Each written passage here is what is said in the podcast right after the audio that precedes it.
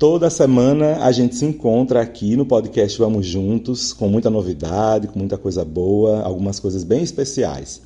Essa semana é uma semana dessas, assim, especiais, porque está acontecendo o Congresso Eucarístico Nacional. No dia que a gente está gravando esse episódio, ele ainda está acontecendo o congresso, né? E com certeza você que acompanha o nosso podcast já ouviu falar do Congresso Eucarístico Nacional. A gente já fez até uma entrevista com o Padre Antônio Gomes a respeito. E hoje a gente tem uma entrevista muito especial. Você já deve ter lido aí pelo título do episódio com o Dom Antônio Carlos, que está visitando aqui, está aqui na nossa paróquia e vai ser entrevistado de hoje. Então, se prepare na cadeira, relaxa bem que a conversa vai ser muito boa. Topa estar com a gente nesse caminho? Então vamos juntos. Vamos juntos! Vamos juntos! Vamos juntos! Vamos juntos! Vamos juntos! Vamos Vamos juntos! juntos! Vamos juntos! Vamos juntos! Vamos juntos! Vamos juntos! Vamos juntos! Vamos juntos! Vamos juntos! Vamos juntos! Vamos juntos!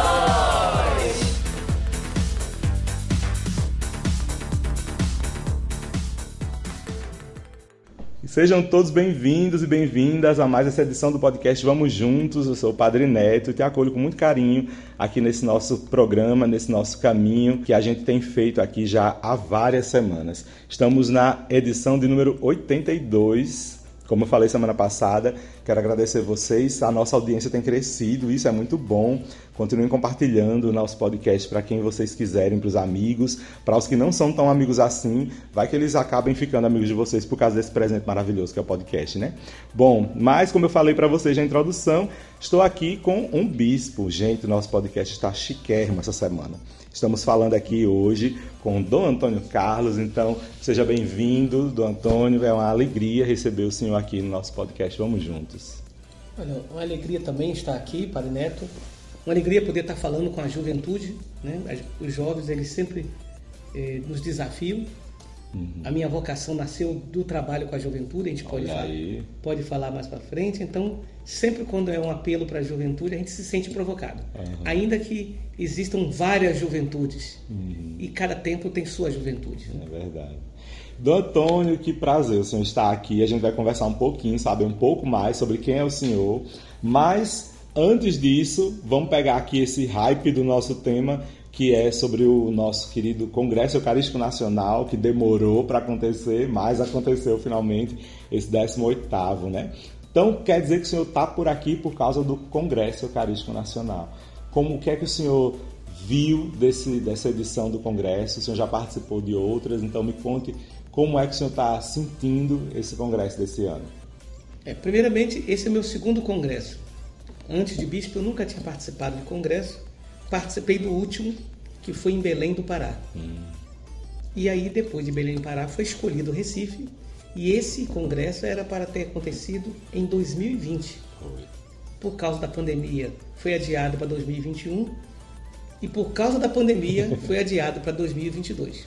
E graças a Deus veio aí, né? Aconteceu. É, está acontecendo. É. Como é que o senhor está vendo o Congresso Eucarístico desse ano? Foi muito diferente do, da última vez que o senhor fez, participou para esta vez? Olha, cada Congresso Eucarístico, a impressão que eu tenho é que ele pega a cara do lugar. Uhum. Quando nós estávamos em Belém, no Pará, o Congresso Eucarístico teve a cara da Arquidiocese de Belém. Esse tem a cara de, eh, de Recife e de todo o regional Nordeste 2. O Nordeste 2 são essas quatro, são esses quatro estados: Alagoas, Pernambuco, Paraíba Rio Grande do Norte, somando 21 dioceses. Sim. Então, de fato, eu tenho um rosto nordestino, um rosto é, pernambucano com, a, com, com cores, diríamos assim, alagoanas, é, paraibanas e, e, e potiguar. Agora, o que, que me chamou a atenção? Primeiramente, é, a celebração de abertura no dia 11. Eu cheguei aqui no dia 11, né? Sim. E estou com vocês até o final do congresso. E a celebração de abertura me chamou a atenção. Uma sexta-feira à noite, uma quantidade significativa de pessoas. Foi mesmo. Mostra, é, Neto, assim, o quanto o povo está sedento de se encontrar depois dessas privações da pandemia. E olha que a pandemia não passou, não. É. Agora mesmo nós estamos falando de uma onda de é, de uma Covid. nova onda né, de Covid. Aqui no Por exemplo, Dom Delso, que é arcebispo de João Pessoa, não está aqui porque testou positivo. Dom Limacedo, que é bispo auxiliar, testou positivo, teve que ficar é, trancado em casa. Tá de Quer molho. Tá de molho. É uma onda que está aí, né? Nós temos que enfrentar. Mas eu achei muito bonito esse, esse momento do povo estar presente. Depois, é, os simpósios. Cada dia tem uma, uma aula magna, diríamos assim. A quantidade de pessoas presente ali naquele grande auditório Guararapes, né? Sim. Muita gente. E um público bastante diversificado. Tem bispos, padres, diáconos, religiosas, muitos leigos. O povo de Deus está participando. Está né? participando.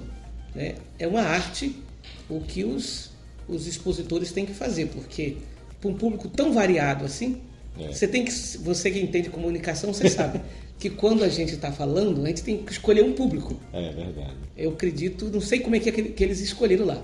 Eu também, eu trabalhei numa oficina e eu fiz uma escolha de um público e deu certo, porque o público que estava na minha oficina era o público que eu tinha escolhido quando eu fiz. Ah, que bom. Quando ele escolheu a- o tema, né? Ali É. escolheu, fez a opção, né? É porque na verdade essa é a regra da comunicação, né? Você escolhe um público e para aquele público você vai falar. É verdade. É, E aí até eu já posso ir provocando. Esse é um dos problemas que nós temos às vezes na missa, Uhum. porque na missa a gente tem um público tão diversificado. Muita gente diferente, né? Aí você, como é que você fala para a criança? Você fala para jovens e você fala para os idosos numa mesma celebração, É. né? E, sobre, e sempre sobre um tema muito profundo, né? Porque a gente está falando do mistério da nossa fé, né? E sobre vários aspectos ali. Então é realmente Porque o conteúdo é o mesmo, mas a linguagem é diferente. É.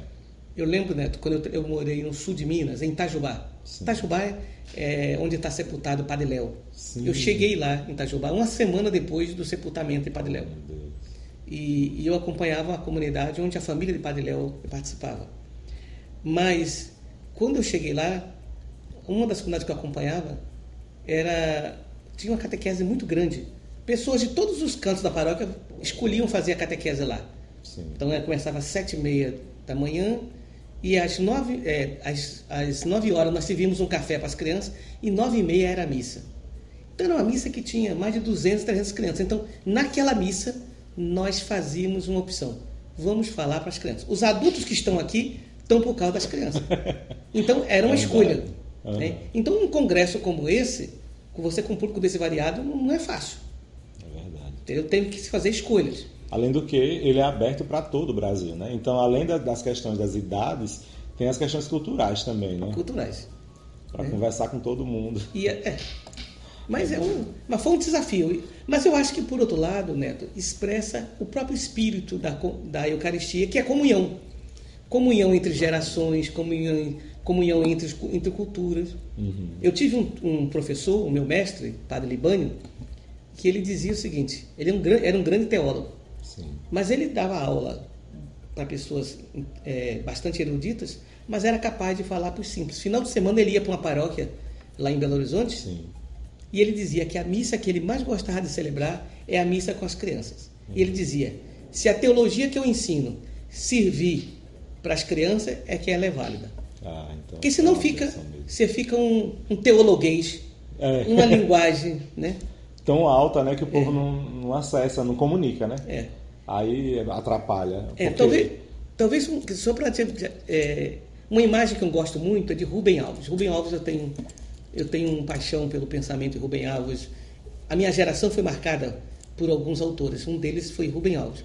E Rubem Alves tem um, um texto muito bonito falando sobre teologia e filosofia.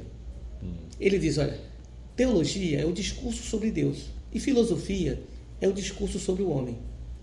Mas ficou uma linguagem tão fechada, tão fechada, que muitas vezes o teólogo ele faz o discurso sobre Deus e já não tem mais fé. E a pessoa que tem fé não consegue entender o discurso do teólogo. Nossa, sim. Aí dá tudo errado. Entendeu? Então, e ele usava então uma imagem muito bonita de que lembra aquelas casas antigas como os do Nordeste? Eu lembro a casa da minha família em Alagoas. A casa da minha família é do, do, é? do início do século XX. Como é que eram aquelas casas antigamente? Era uma casa que tinha uma sala de visita na frente, um corredor muito comprido, cheio de quartos, porque as famílias eram grandes. Sim, é. A sala casa da de- minha avó é assim. É? Então, vai, vê só, como é que eu estou adivinhando como é a casa da sua avó. Depois tinha a sala de jantar, né? a cozinha E banheiro não, banheiro não tinha, era lá fora. Foi, banheiro foi acrescentado depois. É, na casa da minha avó, assim, o banheiro fica. Nota-se que ele é bem. Ele fica atrás do resto da estrutura da casa. Ele é, É, colocado então, depois. ele foi construído depois. É. Então ele dizia o seguinte: qual era a função da sala de visita? A sala de visita era receber sem deixar entrar. Uhum. Então era quando você era formal, a visita formal, você recebia ali, falava das coisas tudo arrumadinha. Criança não entrar naquela sala, porque criança é bicho danado, né? Era. O que acontece? Não podia dar no meio da conversa. Não, e sabe por quê? Porque às vezes as conversas arrumadas tem muito de mentira, entendeu? Mas se tem uma criança por perto, a criança diz: Não, não é assim não. É verdade. É verdade. Eu já, eu já levei já uns puxões de orelha, porque eu desmenti meu pai. Pois é. Rubem Alves contava, Rubem Alves contava isso. Então o que, que ele dizia? Agora, quando você recebia uma figura íntima, onde é que você levava? Pra cozinha, Pra né? cozinha. É. Entendeu? Aí ele, aí ele dizia assim, Rubem Alves ele era teólogo protestante, é psicanalista, pedagogo, então transitava entre várias linguagens. Aí ele dizia, para ir para a cozinha, você tinha que passar pelo corredor, passar pela porta dos quartos. Aí como um psicanalista ele dizia, correndo o risco de ouvir gemidos inefáveis. Era um psicanalista, né? Aham. E ele dizia, então era em torno do fogão Sim. que você ah, conversava com as pessoas íntimas. Então ele dizia, moral da história do- do- de, de Rubem Alves, teologia é conversa de cozinha, não é de sala de visita. É de falar das nossas bonito. intimidades com Deus. Então eu acredito que um congresso que quer ser eucarístico tem que ser alguma coisa de cozinha, uma conversa em torno do fogão. Senão fica um congresso com cara de sala de visita. Tudo muito educado. Mas não É. tem criança, não tem cachorro, não tem nada. Verdade. Não tem graça. E não tem Deus. Não? É, aí, que é o- aí realmente, se não tiver Deus, não tem como, né? O senhor estava falando aí da importância é, do Congresso para ser eucarístico, né? Aqui no Brasil, a gente já está na edição de número 18 do Congresso Eucarístico, né? O senhor acha, hoje, qual que é a importância de haver um evento como esse, o Congresso Eucarístico para a igreja, assim? Qual a importância dele para o povo de Deus que caminha, o pessoal da igreja? É um congresso eucarístico, ele é sempre uma oportunidade de nos levar a refletir sobre a importância da Eucaristia. Porque a gente pode colocar no piloto automático e a gente vai comungando. Sim. Ou melhor, a gente vai abrindo a boca Uhum. e nem vai percebendo se está comungando ou não. Quantas vezes a gente recebe a hóstia e não está em comunhão com Jesus? É. né? Jesus manda perdoar e a gente está se vingando. Jesus manda partilhar e a gente está acumulando. Jesus manda amar e a gente está odiando. Jesus manda dar a vida e a gente está matando. Então a gente está engolindo hóstia. É como diz aquela música do Padre Joãozinho, né? Às vezes no meu peito bate um coração de pedra, né? entendeu? Então um congresso eucarístico, ele nos faz refletir sobre o que é Eucaristia. E a Eucaristia é tão complexo que num, um discurso não esgota. Por exemplo, o viés que esse congresso eucarístico aqui pegou, qual foi? Pão em todas as mesas. Ou seja, é o compromisso social que transborda da Eucaristia. Verdade. Só comunga nesta ceia quem comunga na vida dos irmãos. Bonito isso. E de fato é importante, né? Nos tempos que vivemos, eh, nas redes sociais, o senhor também está nelas, né? Já ouviu muito que diz que a palavra do ano passado, 2021, que mais se, se colocou na internet foi gratidão, né? E eh, a outra, pessoal perdeu para. atrás dela ficou empatia. Então são palavras que têm um sentido e carregam coisas bonitas para os nossos tempos, mas que infelizmente não são bem vividas, principalmente atualmente, né? E talvez um, um tema como esse, acredito que com certeza um tema como esse, pão em todas as mesas, nos vai fazer lembrar da importância, como o senhor mesmo falou, que a, que a Eucaristia tem não somente no sentido íntimo, pessoal, mas principalmente no contexto que a gente vive, né? Afinal de contas, Cristo está com a gente todos os dias, em todos os momentos da nossa vida, não somente lá dentro da missa, né? Então, daí, de fato, é, é importante a gente perceber que o discurso sobre a Eucaristia ele tem que ser revisitado e reconsultado sempre para que a gente consiga ir absorvendo todo esse grande mistério que é a Eucaristia e todo, a toda a graça que ela produz na vida da gente. Né? É, e você falou uma palavra muito interessante. é, eu gosto dessa palavra, mistério. Como é que eu poderia definir mistério? As palavras profundas não têm uma definição. Mistério é isso. Amor é isso. Felicidade é isso. Não tem como explicar. Não tem. O que a gente pode, a gente pode fazer no máximo o que Jesus fez. É como se fosse. Se aproximar, né? né? O reino de Deus é como uma Aham. rede. Então digo, mistério, minha gente, é uma coisa que a gente toca com a ponta dos dedos, mas não abarca. Entende? Assim, você. Alguma coisa você compreende, alguma coisa você toca, mas você descobre que a realidade é muito maior. É como, por exemplo, quando uma pessoa apaixonada diz para outra: Eu te amo. Eu te amo, para alguém que está apaixonado, nem de longe expressa o que é o amor. Uhum. É uma tentativa de aproximação. Sim. Ou quando você vê uma coisa bonita, eu até gosto de citar esse exemplo. Eu gosto muito de música, de poesia, por exemplo, aquela música Força Estranha, Sim, de, de Caetano, que fe- fez grande sucesso na voz de Gal Costa, que faleceu agora tão recentemente. Infelizmente, né? É. Olha o que o poeta faz. né? A filosofia da linguagem ela diz que a palavra é incapaz de expressar o real. Caetano Veloso, naquela música, ele está descrevendo um pôr do sol sobre uma estrada. O que, que ele diz? O sol sobre a estrada é o sol sobre a estrada, é o sol. Mais do que isso, É, não tem o que dizer, né? Para além. E, isso e comunica, né? É. Então, isso é mistério. Então, ter essa consciência. Tudo que a gente falar de Eucaristia ainda está muito aquém daquilo que a Eucaristia é. Ou mesmo, tudo que a gente falar do amor de Deus ainda está muito aquém daquilo que é o amor de Deus, porque é mistério. É como que é, esse amor desse que eu tô falando, fazendo paralelo com a música, né? Eu tava aqui, quando eu tava falando, tava imaginando a cena do sol sobre a estrada, né? Ele termina dizendo é o sol, né? Então, assim, o que a gente vê é o sol sobre a estrada. Isso é poético, é bonito. Mas ele existe porque é o sol que faz a diferença, né? É o sol que traz a beleza para a estrada, vamos dizer assim. E todo mundo aqui que está ouvindo o podcast já com certeza andou de carro, pelo menos de carona, vendo o sol sobre a estrada. Você já fato- viu em alguns lugares, É. tem, no Rio de Janeiro tem, aqui Cabedelo tem, o pôr do sol na beira da praia. vou E demais tem uma música, e uma música tocando. Bolero de Ravel. Né? Aquilo É muito É uma lindo. liturgia. Uhum. Quer dizer, toca no mistério. É muito lindo mesmo. Eu já eu sou da Paraíba, né? Então a gente já Ah, viu, então. a gente já viu várias vezes. E inclusive o que eu falo lá na minha cidade, a coisa que eu acho mais bonita da minha cidade é o pôr do sol mesmo. Eu acho muito bonito o pôr do sol. Acho que é a cena mais bonita que tem. E de fato por causa do sol, né? O que a diferença que ele faz. E aí no quesito, no quesito do mistério também é isso, né?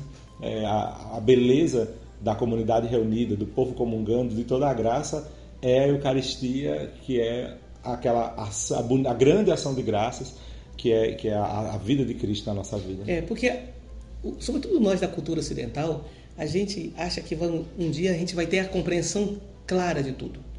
Isso é a visão beatífica, quando nós estivermos face a face diante do Senhor.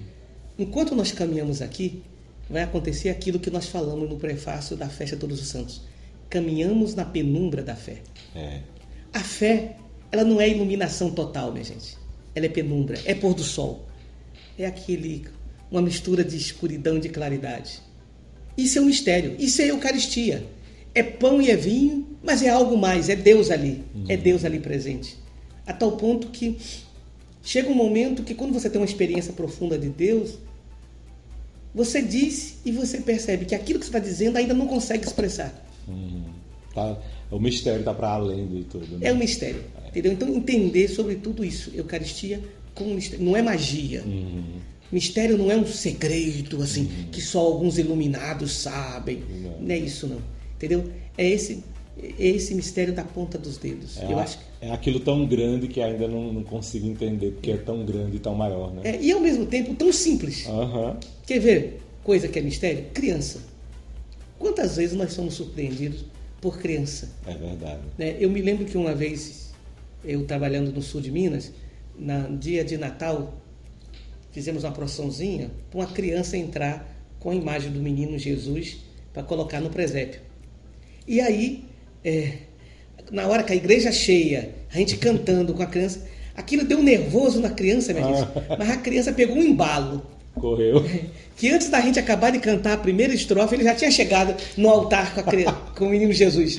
Que era para entrar suavemente. Aham. Mas sabe como é que é criança, né? É. E aí, quando ele chegou lá no altar, o pai e a mãe estavam no altar para poder acolhê-lo, ele olhou e falou assim: Foi o melhor que eu consegui. Oh, meu Deus, que bonito. E aí eu preguei justamente a partir da frase da criança: Nossa. É. Natal é o melhor que Deus conseguiu. E É mistério. Quer dizer, aquilo que um teólogo gastaria Quanto tempo para dizer isso? Uma criança diz uma frase. Foi o melhor que eu consegui. Natal não é isso? Foi o melhor que Deus conseguiu. De fato. de fato mesmo, realmente. É mistério. É um mistério. Entendeu? Eucaristia é mistério. E eu acho que um congresso eucarístico quer nos aproximar dessa experiência do mistério. Muito bem. Bom, gente, acho que a gente já, a partir de agora, assim, quer dizer, até agora, a gente conseguiu captar a, a importância do que é o Congresso Eucarístico. E, e, que bom que a gente consegue ouvir isso de alguém que tem uma vivência de fé e com muita verdade consegue expressar isso para a gente. Espero que você esteja aproveitando a graça que está de fato sendo esse episódio. Desde já, muito obrigado, viu, é, Dom Antônio, pela, pela presença aqui. É, agora, para a gente saber um pouco mais do Senhor, já que a gente é, mergulhou nessa beleza toda da, da Eucaristia e desse congresso, o Senhor veio para cá de onde? Me conte, qual que é a sua diocese? Eu sou da diocese de Caicó. Atualmente Sertão, você está lá? É Sertão do Rio Grande do Norte. Talvez só para o pessoal é, lembrar. O Rio Grande do Norte é como se fosse um mapa de um elefante, uhum. né? um elefante de lado. É a diocese de Caicó é a pata do elefante, aquele pedaço do Rio Grande do Norte que a gente tem a impressão que está entrando na Paraíba. Uhum, Aquilo sei. é a diocese. É o sertão do Seridó. Uhum. Então eu estou ali desde maio de 2014. Ei, tem um tempinho, mesmo. Tempinho. 2014 eu estava em Natal, estava morando em Natal. Oh, é. como assistente. E aí, antes de passar por lá, me conte, o senhor começou sua. sua... Vamos pegar do comecinho mesmo. né? Uhum. Então, desde quando que o senhor conhece a vivência de, de comunidade, a vivência de igreja? Como foi que tudo começou com o senhor? Talvez indo um pouquinho mais atrás. Eu sou de uma família muito católica. Meus pais eram de Penedo, Alagoas. Casaram e foram para o Rio de Janeiro. Minha mãe, quando casou, já tinha 40 anos. Porque namorou 15 anos com meu pai. Nossa, Porque- tem pão, hein? É, porque ela cuidava, ela ajudou a cuidar de minha avó, que teve mal de Paxo. Então, só quando a minha tia caçula fez 15 anos, foi que minha avó deixou minha mãe casar, entendeu? Uhum. Porque tinha que cuidar dos irmãos. Alguém tem que ficar em casa. Minha mãe né? era, era a filha mais velha de 18 filhos. Nossa, gente. Se criaram 13, mas ela era mais velha de 18. Bem, e aí meus pais casaram. é, minha mãe, ela casando aos 40, só teve dois filhos. Eu sou o segundo filho. Então, quando eu nasci, minha mãe estava com quase 45 anos. Nossa. E onde é que nós morávamos no Rio de Janeiro? Nós morávamos numa favela chamada Morro do Cantagalo. É uma favela que está entre Copacabana e Ipanema. Então eu nasci ali, até os Naquele lugar, nada bonito, né? Copacabana e Ipanema. pois é. Aquela beleza mesmo. E aquele contraste, né? Copacabana e Ipanema lá embaixo e cá em cima a favela. morro, né? A favela. Moramos, moramos até os nove anos ali. Agora, interessante, eu morando no Rio, mas vocês sabem como é que é nordestino. Nordestino sai do Nordeste, mas o Nordeste não sai deles. Então, lá em casa, as comidas, as expressões, a linguagem, era tudo do Nordeste. Cultura, né? E, e assim, eu sou suspeito de falar, mas a melhor, não é brincadeira. Cultura é realmente é o que carrega a gente. né? É igual a gente fala do judeu na diáspora. O que que é judeu na diáspora? O judeu que estava fora da Palestina. Fora da Palestina. Ele saía da Palestina, mas a Palestina não saía dele. Nordestino é a mesma coisa. É. Então, por exemplo, eu, apesar de ser carioca, fui criado nesse caldo da cultura nordestina. E, claro, nesse caldo, muito religioso. Eu, quando era criança, dizia que ia ser padre. Celebrava eh, missa com biscoito Maria. Uma vez quase toquei fogo no barraco, porque fiz um altarzinho num banquinho lá e com os santos, deixei uma vela, dormi. A vela foi, pegou fogo no banco, Deus pegou na céu. cortina. Barraco de madeira poderia ter revirado. É verdade, virava cinza do seu. Misericórdia. Pois é. E aí, em 70, a minha família se mudou para São Gonçalo. São Gonçalo é uma cidade eh, do Grande Rio, vizinha a Niterói. Uma cidade, hoje ela, São Gonçalo, é a cidade mais populosa do estado do Rio, depois da capital. Tem mais de um milhão de habitantes. Nossa, passou do Niterói. Passou. Niterói tem 600 e poucos mil. É a arquidiocese de Niterói. Então minha família eh, foi morar lá e mora lá até hoje. Quando a gente ficou jovem, sabe coisa de jovem? A gente começa a achar esse negócio de igreja tão chato. Mas cadê que eu tinha coragem de dizer para minha mãe que eu não queria ir à igreja? Porque você sabe como é que é mulher nordestina, né? É, vocês ai, conhe- vocês conhe- conhecem as mulheres nordestinas? Sim, e Alagoano então, meu filho, misericórdia. É da Paraíba e de Alagoas, eles são braba. É que- Aí é engraçado. Nisso, em 1980, eu sou de 61. Ah, Em 1980, os meus primos foram eleitos coordenadores do grupo de jovens. Naquela época, o grupo de jovens tinha assim, 60 pessoas. E eles convidaram a mim e a minha irmã para poder participar. Claro que nós quisemos ir. E você sabe para que aquele jovem vai para grupo de jovens, sabe, né? É, tem, assim, meu grupo vinha de, de todo tipo, todo tipo de objetivo, mas tem uns que vão Mas pra o objetivo, namorar. é, o objetivo primeiro, o objetivo primeiro é namorar. Diz que não. Diz que não.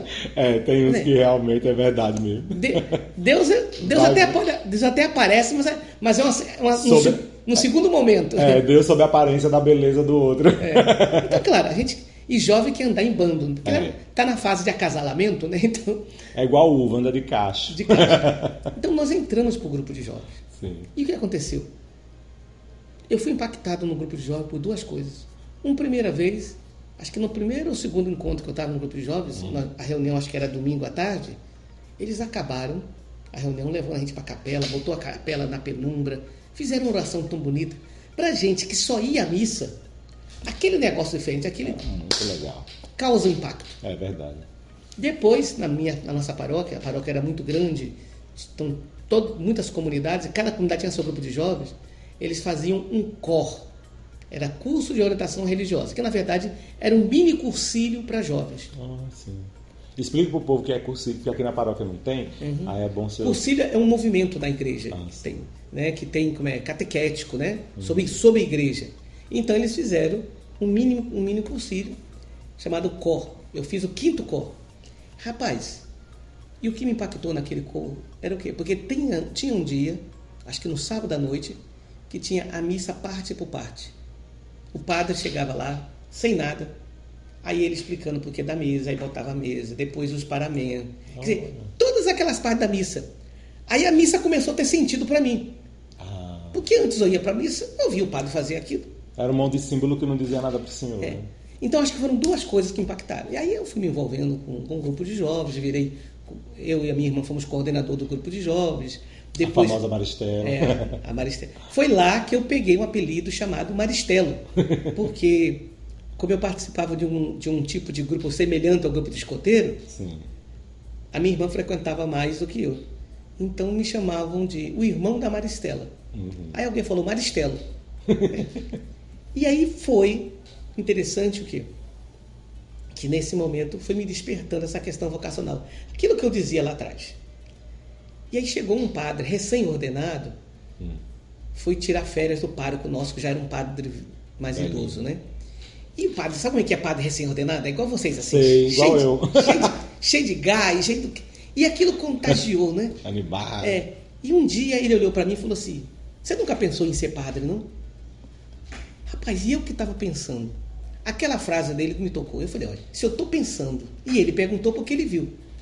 Aconteceu bem assim comigo também. Vendo? Depois eu vou te contar o que aconteceu. Sabe o que foi? Hum. Depois eu descobri que ele falou isso para todos os jovens. Eu fui o único besta que. Essa conversa foi pra todo mundo. Mas interessante, essa conversa que Ai, foi para todo Deus. mundo tocou em quem tinha que tocar. É, lançou a rede, né? É. E ainda mais para complicar, eu, como é? Esse mesmo infeliz desse padre que fez essa pergunta para mim, por sinal, ele hoje é bispo de Balsas, meu é meu confrade. O que aconteceu? Eu, naquele momento, eu estava gostando de uma menina, mas eu era muito tímido. Hum, Sabe quando você- o rapaz tímido que, que quer falar e não tem coragem, tem medo de levar um furo, viver o, viver o ridículo? Uhum. Esse mesmo padre que me fez a pergunta aproximou essa menina de um amigo meu. Ai, e meu ele começou Deus. a namorar a menina, pronto. Cortou toda a possibilidade. É, e abriu a outra, entendeu? Deus tem seu. tem É. Fechou seus- uma janela, abriu, uma Deus porta. tem seus caminhos. E aí eu disse para ele, olha, eu estou pensando, e ele me entusiasmou e eu fiz então um processo de discernimento e entrei para o seminário. E entrei no pro seminário num momento muito complexo. Imagina, primeiro ano meu de filosofia era o ano das diretas já. Ah, o. Brasil saindo da ditadura, que- todos aqueles movimentos, eh, a filosofia. Então, eu vivi uma filosofia num momento muito crítico, né? E claro que isso impactou muito a minha vida Com certeza. porque eu, um jovem simples, vinha com a fé mítica. E a função da filosofia é desconstruir a fé mítica para que a gente possa ter uma fé mística, que é diferente. É. Né? Então foi impactante. Depois eu fui para o noviciado. Aí, claro, Ah, mas peraí, noviciado então quer dizer que o senhor é religioso mesmo, né? Sou, Me me- conte aí, senhor entrou em uma, uma congregação religiosa que se chama Missionários do Sagrado Coração. Olha aí. É uma congregação de origem francesa. Aqui no Nordeste, nós estamos no Ceará, Sim. no Maranhão, né? Temos mais casas em São Paulo, Rio, Paraná, né? Ah. E fora do Brasil, estamos em mais de 50 países. É uma congregação missionária. E aí, eh, na minha congregação, primeiro nós fazemos a filosofia, depois o noviciado. Diferente de vocês, vocês fazem o É, noviciado antes. É o contrário. né? Porque eh, é uma, uma escolha, né? Cada congregação tem uma Ah, escolha. São caminhos que pode fazer. Né?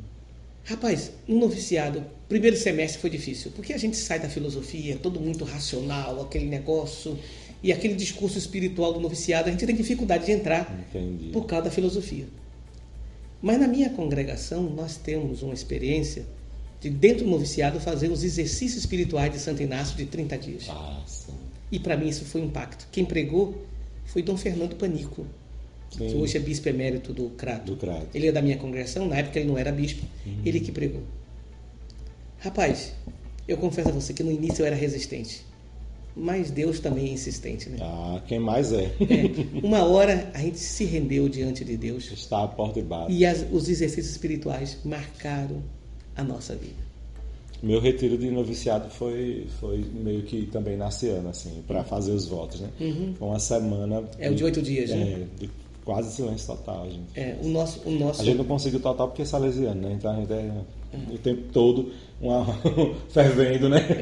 Mas, mas a, gente, a gente tentou, máximo. Foi, foi difícil, mas, mas foi, foi muito bom. E foi muito interessante porque é, o, Panito, o Dom Panico, ele deu pra gente num, num texto, quando estava nos aproximando da, da, da eleição, que é o ponto alto dos exercícios espirituais, um texto do padre Libânio.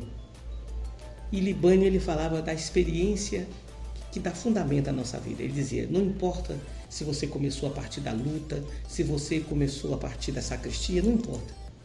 Mas para ser experiência cristã, mais cedo ou mais tarde você tem que chegar aonde chegou Teresa d'Ávila. E onde é que Teresa d'Ávila chega? Dizendo: só Deus basta. Aquilo impactou tanto a minha vida que eu saí dali dizendo: ou eu, ou eu chego perto disso Teresa, ou eu não dou conta desse caminho. E eu sinto que ali foi deu uma virada na minha vida. Aí fui fazer teologia com uma crise enorme, porque tudo isso mexe muito com a gente.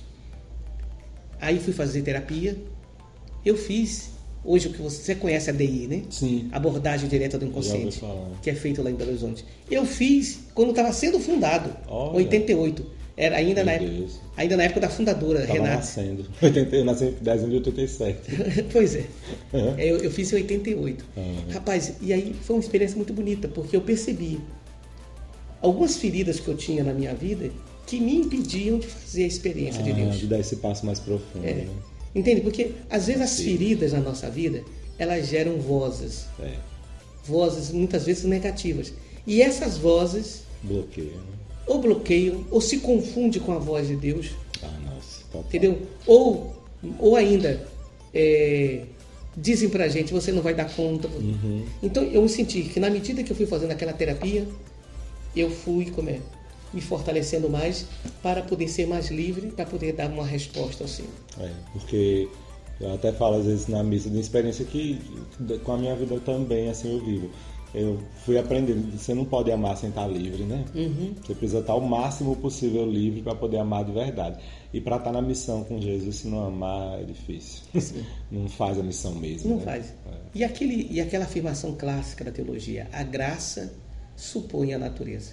Ou seja, a graça quer vir, mas se a natureza está comprometida, a natureza não dá conta de responder.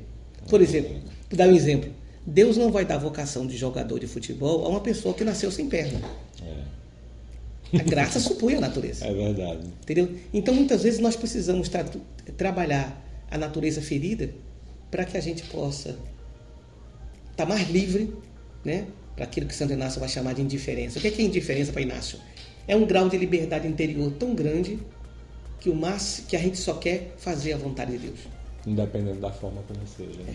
Que diz, olha, senhor, o que você quiser, eu tô, eis-me aqui. É, né? Então eu sinto que essa experiência ali do noviciado me marcou. E a partir dali eu fui. Aí fiz uma experiência bonita, sempre trabalhei com juventude, porque quando eu entrei para ser padre, Hum. eu dizia assim: eu quero ser um padre para os jovens. E isso me conduziu. Ó, Né? que Aí, pena que não conheceu a gente. pois é, eu conheci depois. Depois, né? Depois. Inclusive, Padre Antônio, revelando aqui um segredo, os jovens devem conhecer Padre Antônio. né? Sim, demais, nosso pároco. Pois é, pois eu conheci Padre Antônio quando ele era estudante de filosofia e eu ainda era estudante de teologia. Opa, aí, ó. Porque nós fizemos um curso lá em Porto Alegre, Ah, no Cágio, né, um curso para assessores de juventude no IPJ de Porto Alegre. Né? Instituto Pastoral de Juventude. Juventude. E eu estava acabando a teologia e ele estava acabando a filosofia. Uhum. Depois eu me encontrei com o Padre Antônio em Belo Horizonte, ele fazendo teologia e eu era monitor de história da igreja em Belo Horizonte. E eu chego aqui no Nordeste Como um bispo. como bispo, o Padre Antônio está como padre. Olha aí. E aí depois eu sou nomeado, é, eu fui escolhido para ser o bispo referencial da juventude. E um dos nomes que me indicam para ser padre referencial, adivinha quem é? Antônio, Antônio. Gomes. Então aí já ficou, né? Pois é. Então eu conheço o Padre Antônio desde essa época, desde, desde 91. Né? É uma história. É. Então é uma experiência bonita. Então, ao longo do. Falando de por onde eu passei, Sim. eu fui ordenado em dezembro de 92. Aí fui dois anos, fui vigário eh, na Cidade de Deus. Cidade de Deus é aquela, aquela Cidade de Deus famosa do Sim, filme, do filme. uma periferia do Rio. Foi uma experiência muito bonita. Porque na minha, na minha província nós temos características de trabalhar em periferia de grandes cidades. E para mim foi um grande batismo lá. Aí, depois de dois anos como vigário, o meu superior falou o seguinte: eu estou precisando de alguém para ser formador dos estudantes de teologia. Já que você gosta de, de jovens, vá para o seminário. Vai pra lá. Aí fui, Onde estão os jovens? é, fui tra- eh, trabalhar como formador dos estudantes de filosofia em Belo Horizonte, de teologia. E eu tinha acabado de sair dois anos. Eu fui formador de gente que tinha morado comigo. Nossa, gente, que batalha, hein? Já começou, já começou difícil, né? Aí fiquei, aí fiquei três anos lá. Aí depois de três anos, me propuseram eu ir para ser formador da filosofia na Baixada Fluminense, lá em Belfor Roxo. Sim. Aí fui. Fiquei quatro anos lá. Isso tudo do, do seminário de vocês, né? Tudo isso no nosso seminário. Então, três anos de teologia em Belo Horizonte, quatro anos de filosofia na Baixada Fluminense, em Belfor Roxo. Certo. Aí precisou-se de um mestre de noviço. Eita. Aí eu fui nomeado mestre noviço. fui um ano para fora do Brasil para estudar, para me preparar para isso. E quando voltei, fui mestre noviços nove anos. Trabalhei em quatro anos em Pirassununga, a terra da 51 Sim. e a terra da Academia da Força Aérea. E depois fui para Itajubá, onde fiquei mais cinco anos Isso tudo como mestre. como mestre. Então, dizer, um total de 17 anos trabalhando em seminário. Meu Deus. E você sabe que eu vou contar para você que eu sou apaixonado por esse negócio? Que bom. Eu gosto filho. muito da Que formação. bom. Eu gosto. que bom. É, é trabalhar com o que a gente gosta é muito bom mesmo, né? É difícil, mas é bom demais. É. Olha, é, Neto, pra gente que é formador, você vê um camarada que você acompanhou, que muitas vezes você viu toda a dificuldade. Cara, no dia da, da ordenação, aquilo é uma alegria. Nossa, imagina. É uma sensação assim de parto, de pai vendo o filho nascer. Nossa, que lindo. É, é uma experiência. É, eu, eu consegui perceber isso com alguns, alguns padres amigos que foram à minha ordenação, à minha primeira missa. Assim, Uhum. Eu percebia o olhar de, de, de felicidade, É. de satisfação, sabe? Assim, de, que era, comunicava muito comigo, assim, porque eu estava também nesse mesmo sentimento, né? É. Quando eu vi amigos que me ajudaram nesse processo todo, é, de fato, é lindo mesmo. A formação para mim é muito, muito cara. Mas aí quando já estava já com 17 anos, eu achei que já era hora de sair da formação, os superiores também. Mas nisso eu fui eleito provincial. Vixe. Aí assumi por três anos, mas nem completei os três anos. Quando eu estava acabando, iniciando o meu terceiro ano, eu fui nomeado bispo. Então essa é um pouco a minha trajetória. Mas então você vê que eu sempre trabalhei com juventude, porque esse tempo todo de seminário, depois na paróquia, eu sempre era, era eu o padre que acompanhava a juventude. Sim. Agora, eu passei por muitas juventudes. Cada época tem uma juventude diferente. Eu vejo hoje, por exemplo, como essa juventude de hoje é diferente da minha juventude. E eu não sou daqueles que digam assim, aquela era boa, essa ruim, não. Sim. É diferente. Diferente é diferente. Tem virtudes e tem pecados, como a nossa geração. tinha virtude, tinha pecado. Ver um exemplo? A minha geração tinha uma virtude. Era uma geração muito sensível social. Um sonho grande de construir um mundo mais fraterno. Isso era um, um carro forte. Mas, por exemplo, era uma geração que tinha muitos conflitos afetivos internos e a gente não dava conta de falar. Hum, Nem os formadores davam conta de ouvir. é. Porque também não sabiam conversar sobre isso. Né? Não sabia, era novo. Entendo. Hoje eu vejo essa geração que está aqui, talvez falte essa sensibilidade social. Mais de dentro. né? Mas, por outro lado, é uma geração que tem uma facilidade de falar dessa questão das feridas e das dores que tem hora que escancara mesmo. Né? Uhum. Então, coisas, são, são desafios que estão aí para nós. E eu acho que a gente precisa dar conta de ouvir o jovem. Né? Papa Francisco, no, preparando o sino para a juventude, ele citava aquele texto de São Bento, que o, o abade precisa ouvir o jovem, porque muitas vezes Deus fala pela boca dos jovens. Esse critério para o mosteiro beneditino serve para toda a igreja. Nossa, e pra gente, no nosso contexto salesiano também, meu filho, o próprio podcast mesmo que a gente tá ouvindo, eu tava ali falando já, ele surgiu exatamente disso daí, né? Daí, de, de ouvir os jovens, né? Eu aprendi isso na minha formação mesmo, assim. É, a gente precisa escutar, porque, como o senhor mesmo disse, Deus fala com a gente de diversas formas, né? Tem a, o catecismo ensina isso, né? A realidade, a nossa volta, a criação, a palavra própria de Jesus, que é né, na Bíblia que a gente encontra isso, que é a revelação plena, mas Deus também fala com a gente a partir dos nossos irmãos, e aí os jovens são mesmo um sacrarinho, assim. Sim. Sai, tem Jesus ali mesmo, falando com a gente, de fato. É, olha, o que é que o senhor tem a dizer agora para os jovens que estão escutando esse podcast, para a nossa audiência, é, para a juventude de hoje, a partir do lugar de onde o senhor está, como um bispo que é referencial para a juventude? Olha, talvez a primeira coisa, assim, quando eu vou a um lugar que eu vejo juventude, como agora, eu, eu presidi a Eucaristia na vigília da juventude aqui no Sim. Congresso. E que missa bonita, parabéns pela homilia, inclusive. Pois é, obrigado. irmão. Mas você sabe, quando eu vejo um encontro desse, a primeira coisa que eu me repito é a minha experiência. E eu lembro que quando eu estava entrando no grupo de jovens, em 1980, uma das coisas que me impactaram, sabe o que era? Era o Papa. Naquela época era João Paulo. João Paulo II. João Paulo foi eleito em 78. Dois anos depois ele veio ao Brasil. E era um Papa assim que. Ele foi eleito com 58 anos. 58 anos é um menino para quem é Papa. É, né? é mesmo. um menino para quem é papa. E ele tinha aquela destreza, né? Ele tinha sabia se comunicar com a juventude, mexia, mexeu era com, ator, né? é, mexeu com teatro na vida e tudo, né? E aí eu lembro aquele gesto bonito dele chegar em cada lugar e beijar a terra.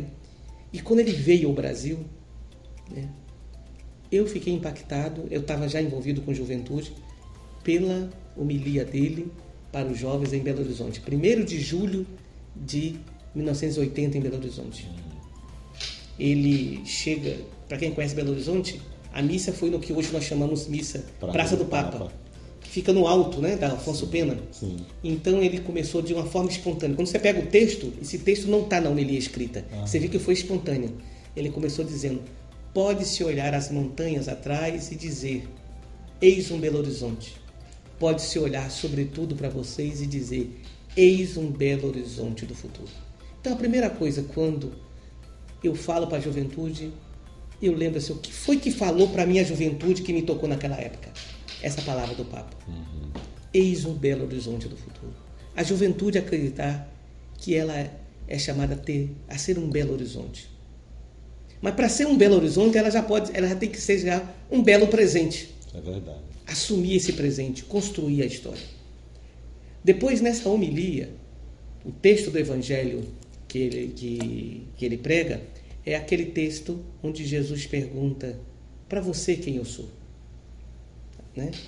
E ah, disseram que você é um que é um profeta que ressuscitou, é não sei o que, não sei João o que. Batista. É, até que Jesus faz aquela pergunta queima-roupa. E para você quem eu sou? E Pedro, e Pedro faz aquela bonita profissão de fé: Tu és o Messias, o Filho do Deus vivo. E diz o Papa: A vida de um jovem depende da resposta que ele dá a esta pergunta. Nossa. Para você quem eu sou? Quem é Jesus para nós? A pergunta da agora é, do Congresso: o que é Eucaristia para nós? O que significa?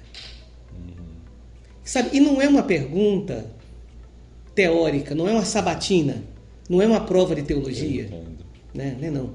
É uma pergunta existencial. É. é como quando duas pessoas se amam e a pessoa pergunta: para você quem eu sou?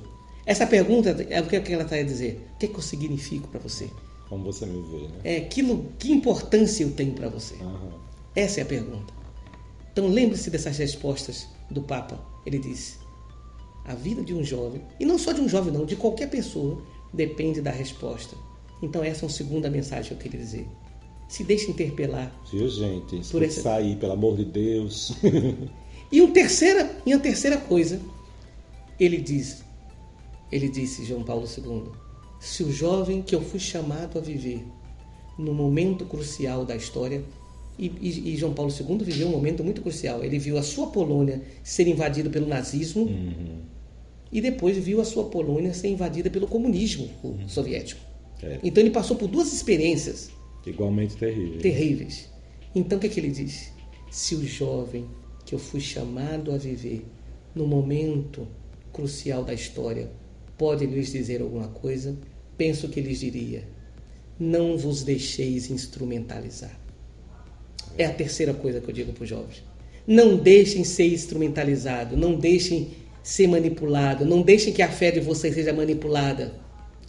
Ou como diz Francisco, não deixem que roubem de vocês a esperança. É, minha gente, o negócio é sério. Muito obrigado.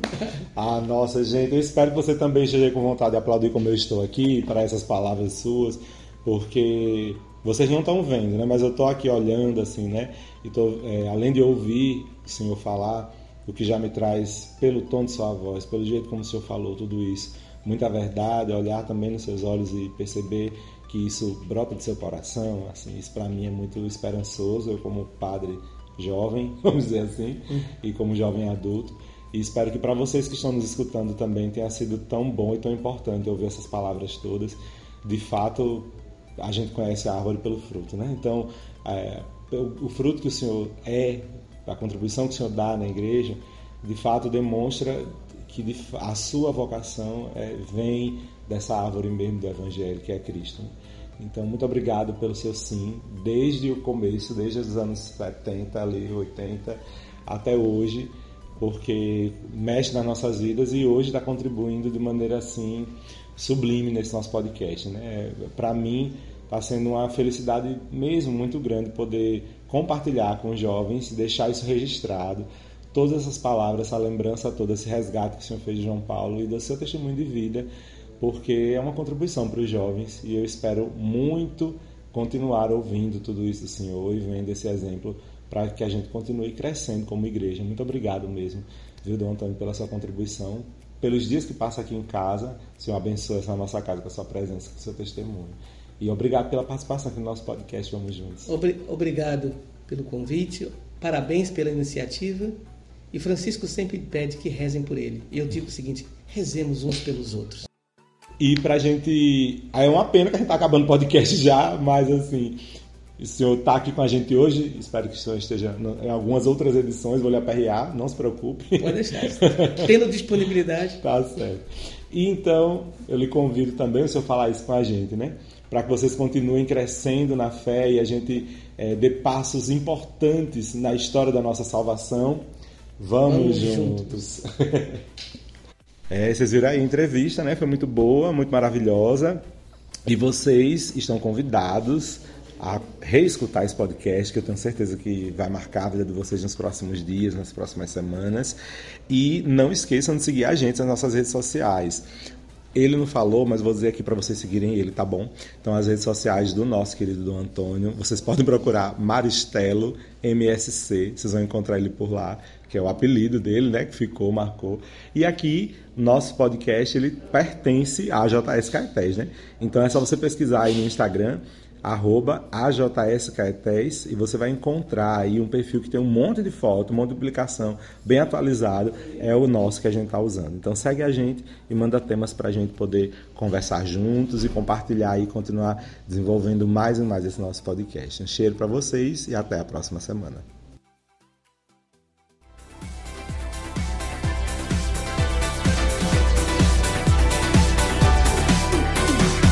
Esse podcast é uma iniciativa da AJS Caetés Inspetoria Salesiana São Luís Gonzaga.